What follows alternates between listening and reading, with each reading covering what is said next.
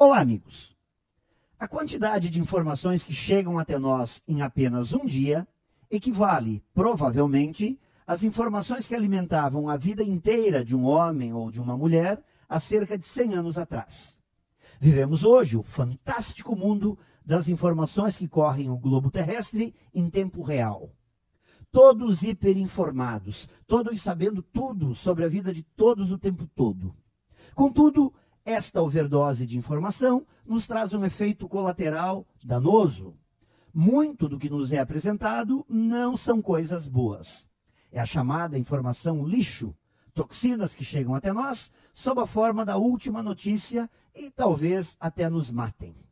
Saber de tudo sempre nos leva à necessidade de sabermos de tudo sempre muito mais. A hiperinformação leva à hiperansiedade pela informação.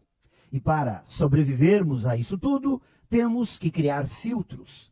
São nossas convicções, nossas crenças construtivas e a disciplina regrada para entendermos que não precisamos saber de tudo o tempo todo. E se não usarmos esses filtros, seremos soterrados pela overdose de informações. Perderemos nosso senso crítico e nos tornaremos fantoches nas mãos das pessoas que manipulam estas informações.